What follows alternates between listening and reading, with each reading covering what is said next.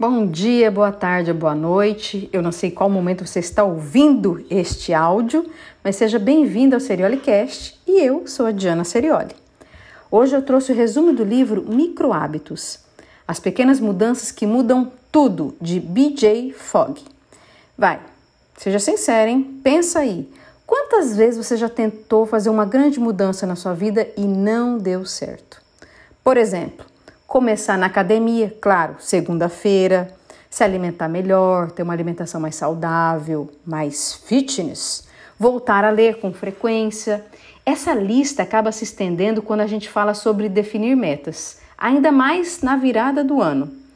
Veja bem, é preciso uma série de fatores combinados para que você consiga começar e principalmente manter um hábito. Se você quer saber mais sobre esse livro e, claro, alguns aprendizados que ele vai nos trazer, continua comigo. Lembrando que tem sugestões bem práticas para você começar a colocar ainda hoje no fim do podcast. Mudar pode ser fácil e divertido. O micro é gigante, pelo menos quando se trata de mudança. Ao longo dos últimos 20 anos, o autor disse que descobriu que quase todo mundo deseja realizar algum tipo de mudança se alimentar de forma mais saudável, perder peso, fazer mais exercício, reduzir o estresse, dormir melhor. Nós queremos ser pais e parceiros melhores, nós queremos ser mais produtivos e criativos, nós queremos estudar mais. Mas os níveis gigantes de obesidade, distúrbios do sono e estresse relatados pela mídia e observados na pesquisa demonstram que existe uma lacuna dramática entre o que as pessoas desejam e o que elas de fato fazem. Percebe? É diferente quando você quer e quando você faz. Existe uma distância entre esses dois pensamentos. A desconexão entre querer e fazer foi atribuída a diversas coisas, mas na maioria das vezes as pessoas culpam a si mesmas.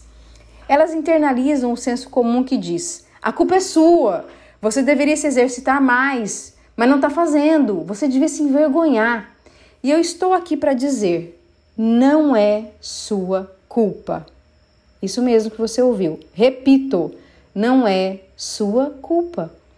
E criar mudanças positivas não é tão difícil quanto você pensa.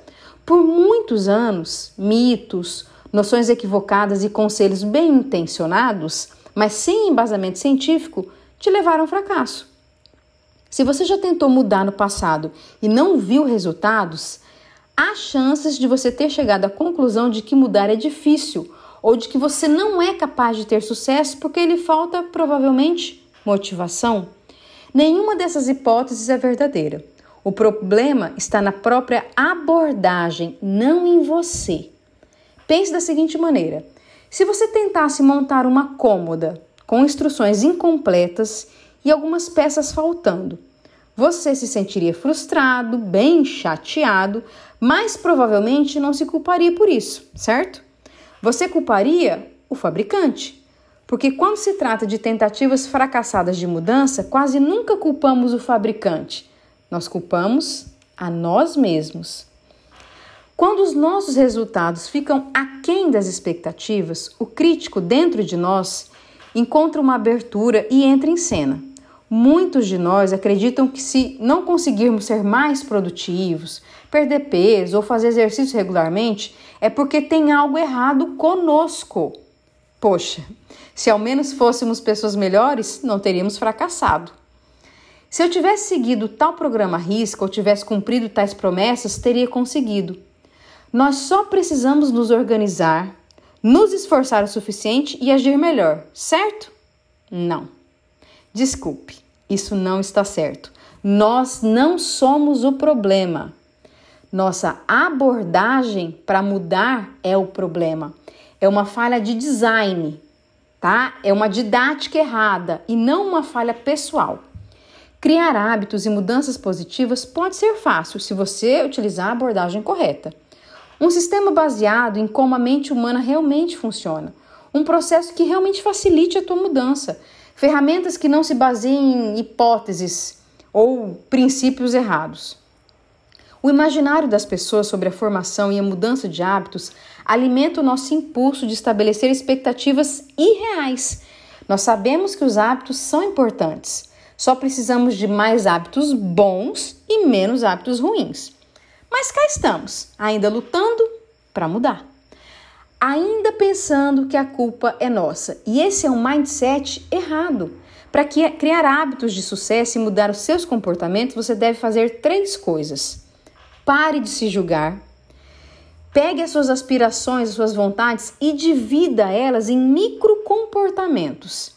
E aceite os erros como descobertas e use esses erros para você avançar. Isso pode até parecer contraintuitivo.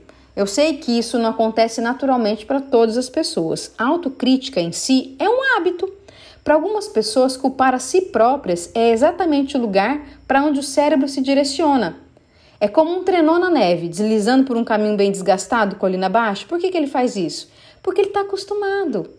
Porque você sempre se critica, você sempre é, se questiona, você sempre acha que o erro está em você e você não tenta uma outra abordagem. O livro diz para dar adeus a toda angústia causada pelo desejo de mudar e, ainda mais importante, mostra como você pode preencher a lacuna, não importa o tamanho dela, entre quem você é agora e quem você deseja ser, de maneira fácil e alegre. Micro hábitos será o seu guia para romper com a abordagem antiga e substituí-la por uma estrutura totalmente nova de mudança. O modelo de comportamento de Fogg, do autor, sinaliza que a motivação não é e não deveria ser o único propulsor de um comportamento. Quando se quer mudar, o ideal é focar na capacidade. Quer parar de mexer no telefone à noite? Então não deixe esse novo comportamento nas mãos da vontade. Faça com que seja mais difícil de executar essa ação. Por exemplo, depois do jantar, deixe o telefone na cozinha. Não deixe ali do seu ladinho na mesinha. Entende? Emoções criam hábitos, não a repetição. Você já ouviu falar é, de um método que promete criar um hábito em 21 dias? Alguns dos gurus de hábitos mais populares ainda hoje falam sobre repetição ou frequência como segredo para construir novos hábitos. Mas, nas pesquisas do autor, ele tem descoberto que hábitos podem se formar muito mais rápido, em geral em apenas alguns dias desde que haja uma forte emoção positiva ligada a esse comportamento. Olha o pulo do gato. Emoções criam hábitos, não a repetição, não a frequência. Quando você está projetando a formação de hábitos, na verdade, está projetando emoções. Você se sente bem quando você realiza determinado hábito? Pense no Instagram. Para o bem ou para o mal, ele explora essa dinâmica. Depois de tirar uma foto, o aplicativo facilita a aplicação, o uso né, de filtros que melhora a percepção do que foi capturado. Então você pode ficar mais bonitona, mais bonitão, né? Dar uma arrumada ali no filtro. Então isso vai melhorar ou não a emoção que você vai sentir. O que é micro é seguro. Um amigo meu, ele tem uma filha de um ano e meio chamada Willa, que ela está aprendendo a andar. No outro dia, Will estava correndo em frente à entrada da nossa garagem, atrás do meu cachorro. Millie e eu ficamos observando Willa tropeçar e cair cerca de uma meia dúzia de vezes. Subiu degraus, passou por cima de bueiros. Isso acaba sendo um negócio complicado para uma criança, mas ela não desistia. Willa dava uns gritinhos aqui e ali, mas não estava de fato se machucando. Então por que não continuar?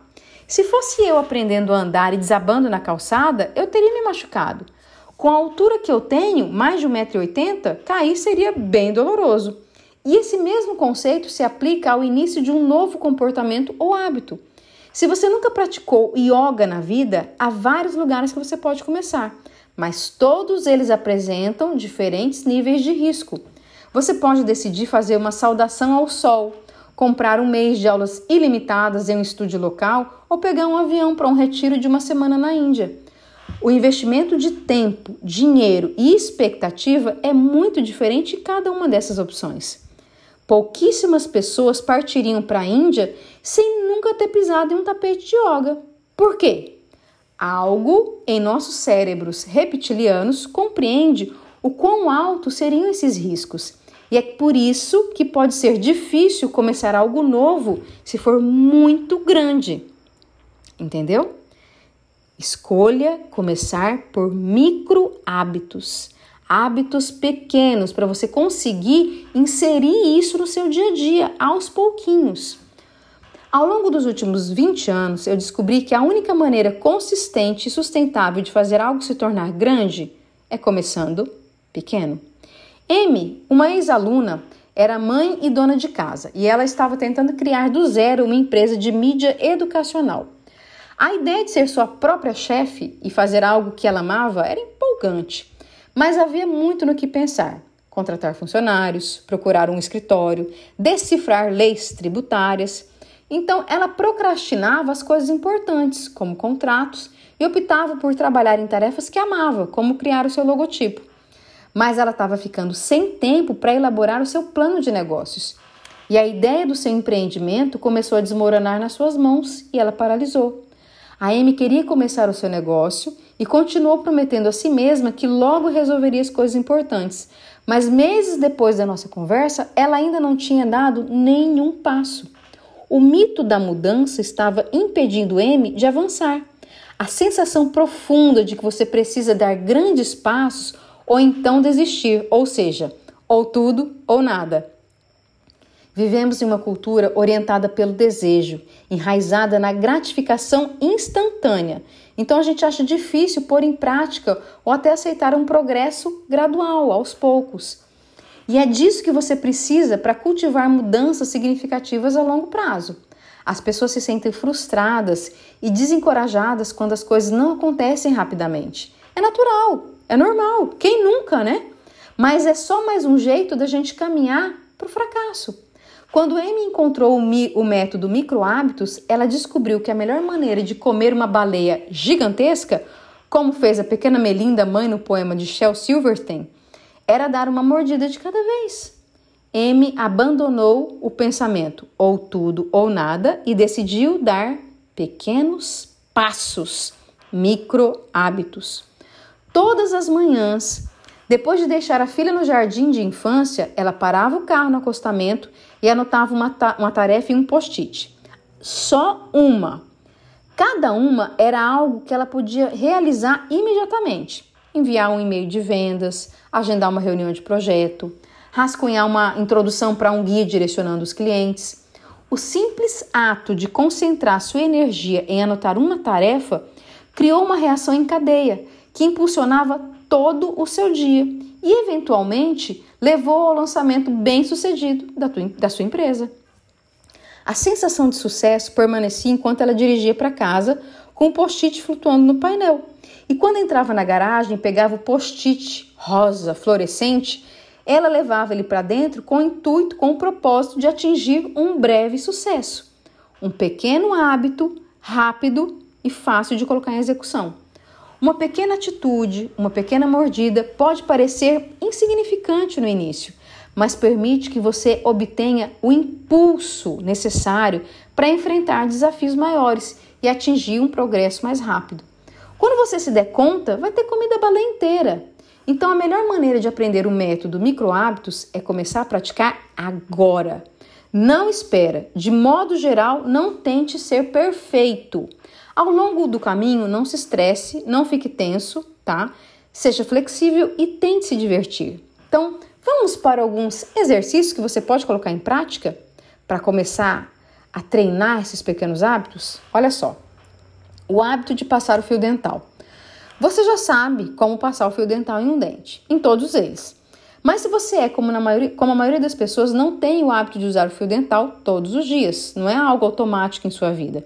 Então, esse exercício pode te ajudar muito a mudar isso, concentrando-se na automação do hábito, não no tamanho. Então, encontre um tipo de fio dental que você goste. Pode ser que precise experimentar alguns estilos diferentes para ver qual é o melhor para você. Coloque o fio dental na pia do banheiro, de preferência junto à sua escova de dentes. Depois de colocar a escova de dentes no lugar, pega o fio dental e retira um pedaço. Use o fio dental em um dente. Sorria para si mesmo no espelho e se sinta bem ao criar esse novo hábito. Observação: nos próximos dias você pode até passar o fio dental em mais de um dente, se desejar, mas qualquer coisa além disso deve ser vista como um bônus. Você está indo além.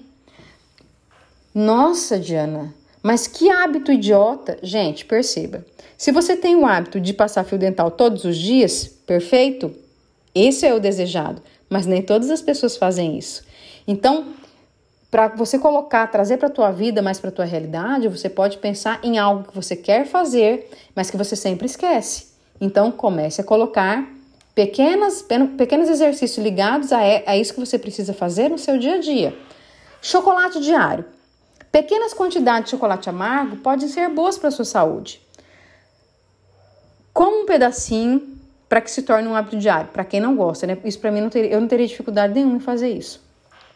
Compre um chocolate amargo que você considere saudável. Coma um pedacinho pela manhã depois de passar o café ou quando tomar seus suplementos vitamínicos. A sequência do comportamento pode ser algo assim: depois de tomar os suplementos, você pode comer um pedaço pequeno de chocolate amargo. Desfruta o sabor do chocolate. Sinta-se feliz em ter mais um hábito saudável na sua vida. O hábito diário do chocolate é algo que você não quer que se torne, torne grande. Pense nele como um bonsai, pequenininho, mas inspirador. Outro exercício. Lembre-se de que a mudança é mais eficaz quando você se sente bem. Se há um conceito do livro que eu espero que você adote é o seguinte: a mudança é mais eficaz quando as pessoas se sentem bem e não quando elas se sentem mal com o novo hábito. Para que isso aconteça, o autor criou um exercício para que você tente colocar em prática também. Escreva essa frase em uma folha de papel. A mudança é mais eficaz quando eu me sinto bem, não quando me sinto bem, mal. A mudança é mais eficaz quando eu me sinto bem, não quando me sinto mal. Prenda esse papel no espelho do banheiro ou em qualquer lugar onde você veja com frequência. Leia essa frase regularmente e observe como esse insight funciona na sua vida e nas pessoas ao seu redor. É uma frase batida, mas o seu mundo muda quando você muda. Gostou? Conhece alguém que está precisando ouvir esse conteúdo? Manda para essa pessoa, compartilhe o episódio, porque é uma forma de ajudar o podcast a ser mais notado no sistema. Obrigado por ficar comigo até agora e até o próximo Seriolicast.